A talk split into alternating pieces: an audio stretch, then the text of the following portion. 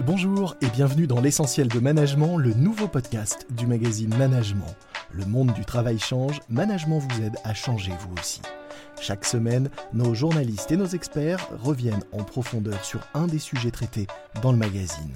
Dans cet épisode, nous allons vous aider pas à pas à vous débarrasser du syndrome de l'imposteur grâce à notre programme de coaching sur mesure.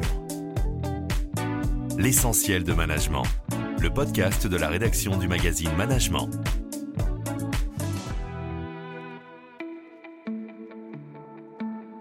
Identifié dès la fin des années 70, le complexe de l'imposteur fait partie de ces inconnus qui nous sont pourtant familiers. On connaît mal ses origines, un parcours scolaire compliqué, un échec mal digéré, une remarque désobligeante qui s'est imprimée malgré nous dans notre inconscient, ou une timidité ancienne, une difficulté à prendre la parole en public ou à s'affirmer à la hauteur de ce que l'on sait pourtant être sa propre valeur. Aussi vagues soient-elles, ces explications semblent suggérer que se débarrasser de son complexe de l'imposteur exige un long processus de travail sur soi. Mais rassurez-vous, les travaux de la psychologie positive, en particulier ceux du psychologue canadien Albert Bandura, proposent une porte de sortie infiniment plus accessible à ceux et celles qui ont tendance à ne jamais se sentir à leur place en entreprise ou ailleurs. Aujourd'hui, la journaliste Gaëlle Ginibrière nous éclaire sur les moyens de renforcer sa confiance en soi en s'appuyant sur les travaux de la psychologie positive. Alors Gaëlle, est-ce que vous pourriez nous expliquer un petit peu ce que c'est que ce sentiment d'efficacité personnelle? Ce qu'il faut surtout retenir, c'est que le sentiment d'efficacité personnelle est quelque chose de totalement décorrélé des résultats que l'on obtient. Vous pouvez avoir une grand-mère qui vous a donné à manger tous les dimanches midi euh, pendant votre enfance une euh, tarte aux pommes que vous trouviez totalement infâme et qui était persuadée de la réussir euh, comme un grand chef pâtissier. C'est la même chose en entreprise. Vous pouvez avoir des personnes qui sont persuadées de réussir leur projet ou leur présentation orale, et ce, malgré tous les signes contraires qui peuvent leur être renvoyés. L'imposteur, lui, a exactement le sentiment inverse, c'est-à-dire qu'il est persuadé que tout ce qu'il fait n'est pas concluant. Et en fait, le sentiment d'efficacité personnelle n'est pas lié au résultat obtenu, mais à la conviction que la personne a d'être dans la réussite ou au contraire d'être dans l'échec. Souvent, ces croyances reposent sur une mauvaise compréhension de ce que l'on fait, des résultats et des raisons pour lesquelles on obtient les résultats. J'ai interviewé pour ce dossier un professeur en gestion des ressources humaines, Jean Pralon, qui exerce à l'UM Normandie et qui donne une métaphore pour expliquer ce phénomène, qui est la métaphore du chacal et de la girafe. Alors que le chacal, lui, qui a un peu au ras de terre, ne voit pas plus loin que le bout de son nez, va chercher un responsable, un fautif et souvent va commencer par lui-même. La girafe, elle, grâce à sa grande taille, va voir les choses avec de la hauteur et va faire la différence entre ce qui se passe, les résultats qu'elle obtient et les raisons pour lesquelles elle obtient ces résultats. En fait, Albert Bandura explique que le sentiment d'efficacité personnelle repose sur quatre facteurs. Le premier, c'est ce qu'on pourrait communément appeler l'expérience vécue, c'est-à-dire les échecs, les réussites que l'on a chacun dans sa vie personnelle comme dans sa vie professionnelle. La deuxième source euh, du sentiment d'efficacité personnelle, c'est l'inspiration que les autres vont vous donner et qui vont pouvoir modifier les croyances en votre propre efficacité. La troisième source, c'est la capacité qu'on peut avoir à chercher dans son entourage des personnes de confiance qui seront en mesure de valider vos propres réussites et vos propres capacités. Et enfin, la quatrième source d'efficacité personnelle est intimement liée à la gestion des émotions. Pour parler du sujet que vous avez plus précisément abordé dans votre article, c'est-à-dire l'expérience vécue, comment est-ce qu'on peut s'appuyer sur ces expériences pour même si elles ne sont pas toujours concluantes, finalement renforcer ce sentiment de confiance en soi. Alors Albert Bandura met vraiment en avant dans son ouvrage le fait que la, capacité qu'on peut avoir à analyser ses propres expériences et l'environnement dans lequel on évolue est vraiment déterminante. Pour lui, ce sont ces euh, expériences-là et cette capacité d'analyse qui vont permettre à la personne d'évoluer et de progresser. Alors certains vont avoir cette euh, capacité d'auto-analyse de façon euh, très euh, spontanée et très naturelle. Par exemple, j'ai interviewé une directrice du marketing et la communication qui, elle, m'expliquait qu'elle a forgé son assurance grâce à une précédente euh, expérience de consultante où elle se rendait compte qu'elle était amenée à faire des recommandations à des patrons d'entreprise sans jamais forcément toujours maîtriser à 100% ni le fonctionnement de l'entreprise et encore moins le fonctionnement du secteur dans lequel elle intervenait, mais pour autant, elle avait cette capacité, parce que c'était son travail de consultante, que de fournir ses, explications et ses recommandations. Et elle me dit que grâce à ça, en fait, elle a tout à fait la capacité aujourd'hui qu'elle est au comité de direction, quand elle est sollicitée sur des sujets, même des sujets qui ne sont pas forcément de son ressort, à pouvoir s'exprimer et à prendre des décisions parce qu'elle a forgé cette, ce sentiment d'efficacité personnelle euh, grâce à, son expérience passée.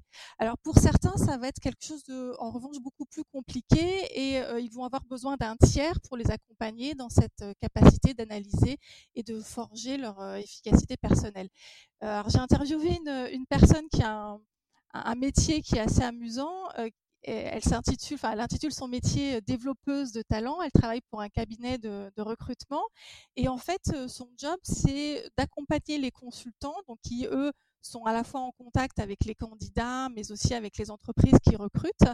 Et donc, elle les accompagne pour les épauler quasiment quotidiennement et en tout cas elle fait un point hebdomadaire avec eux pour savoir un petit peu bah, quelles sont les difficultés qu'ils ont pu rencontrer, puis trouver des solutions. Et euh, ce qu'elle met en avant, bah, c'est que l'échec euh, ne doit surtout pas être quelque chose qui arrête, mais au contraire c'est quelque chose qui est une, source d'apprentissage.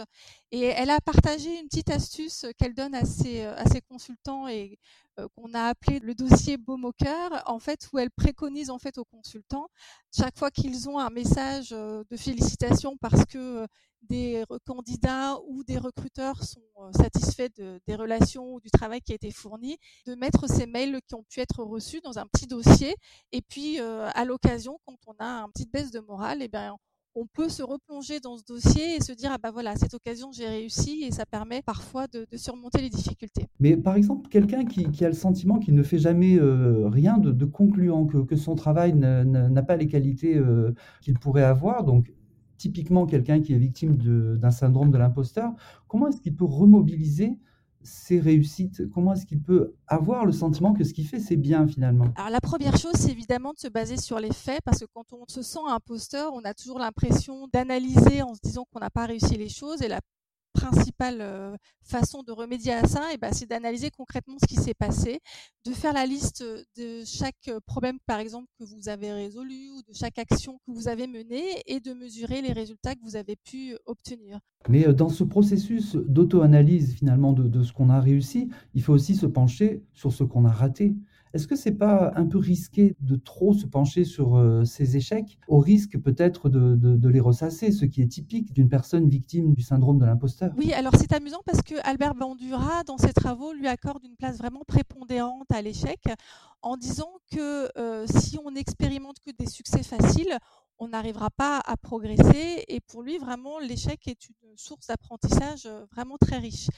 Reste que les, les coachs que j'ai interviewés prennent un petit peu leur distance euh, avec euh, tout ça en disant que justement l'échec a déjà naturellement une place très importante dans l'esprit des gens qui souffrent du syndrome de l'imposteur et que ça sert à rien de s'infliger systématiquement une analyse de chacun de ces échecs. Il y a aussi une façon d'analyser ces échecs de façon à les relativiser, c'est-à-dire qu'il ne faut pas, euh, parce que vous avez à un moment raté quelque chose, estimer que vous êtes mauvais en tout. D'accord, c'est-à-dire par exemple considérer que bon, si on a euh, foiré sa présentation euh, en réunion, bah, on a peut-être réussi à 50% et pas totalement raté en fait. C'est ça un petit peu l'idée. C'est ça exactement, et c'est pas parce que vous avez raté cette, cette présentation, peut-être parce que vous étiez dans un état d'esprit ou vous étiez malade à ce moment-là, ou vous aviez des, soucis en tête, que ça veut dire que vous allez euh, systématiquement rater et que c'était complètement raté. Peut-être qu'il y avait euh, de choses qui n'étaient pas très réussies, mais que par ailleurs, les gens, euh, vous avez réussi à faire passer votre message euh, à vos interlocuteurs. Quelles sont les techniques qui permettent de, remobiliser ces succès passés pour les retrouver au bon moment en fait? Comment s'appuyer en fait sur cette analyse de, sa propre façon de travailler pour au bon moment être en pleine possession de ses moyens? Ces techniques s'apparentent souvent à du coaching euh, mental. J'ai interviewé une coach, Marielle Frick, qui elle a une technique que j'ai trouvée assez intéressante. En fait, elle propose aux personnes qu'elle accompagne de venir avec une ou deux photos dans lesquelles ces personnes euh, se sentent euh, à l'aise avec leur image, par exemple. Et puis, elle analyse avec eux le contexte dans lequel euh, ils se trouvaient à ce moment-là, à quoi ils pensaient, quelles étaient les personnes qui les entouraient, etc. Et ensuite, cet état d'esprit peut être remémoré quand on a besoin de se remettre dans une situation dans laquelle on veut se sentir à l'aise une autre des expertes que j'ai interviewées, Anne Musson, euh, parle, elle, de techniques d'imagerie mentale. L'idée étant de se rappeler euh, les ressentis que l'on pouvait avoir euh, lors d'une expérience réussie, que ce soit les odeurs qu'on a senties à ce moment-là, les choses que l'on voyait, les pensées qu'on a pu avoir, les personnes qui pouvaient vous accompagner. Et l'idée, c'est de se replonger un petit peu dans cet état mental, mais aussi dans cet état du corps, pour essayer de retrouver la même aisance que l'on avait à l'époque et se replonger dans un état d'esprit un peu favorable. Alors si on résume un petit peu, finalement, déjà, il faut cesser d'être un chacal, il faut cesser de s'en prendre à soi-même, il faut adopter au contraire le point de vue de la girafe et examiner tout le contexte d'une réussite ou d'un échec pour mieux en comprendre les tenants et les aboutissants. Et c'est comme ça que finalement, on peut se rendre compte que ben, euh, on peut retrouver confiance en soi et dans ses propres moyens. Absolument. Une interview réalisée par André Mora. C'est la fin de cet épisode. Rendez-vous jeudi prochain pour la suite de notre coaching pour vous aider à vous débarrasser du syndrome de l'imposteur. En attendant, vous pouvez retrouver Management sur tous les réseaux sociaux, sur LinkedIn par exemple en cherchant Magazine Management. N'hésitez pas à vous abonner à notre podcast sur toutes les plateformes d'écoute, vous serez ainsi averti de la sortie de chaque nouvel épisode. Vous pouvez également nous noter en nous donnant de préférence 5 étoiles et laisser un commentaire afin de nous aider à faire découvrir ce podcast. C'était L'essentiel de management, le podcast de la rédaction du magazine Management.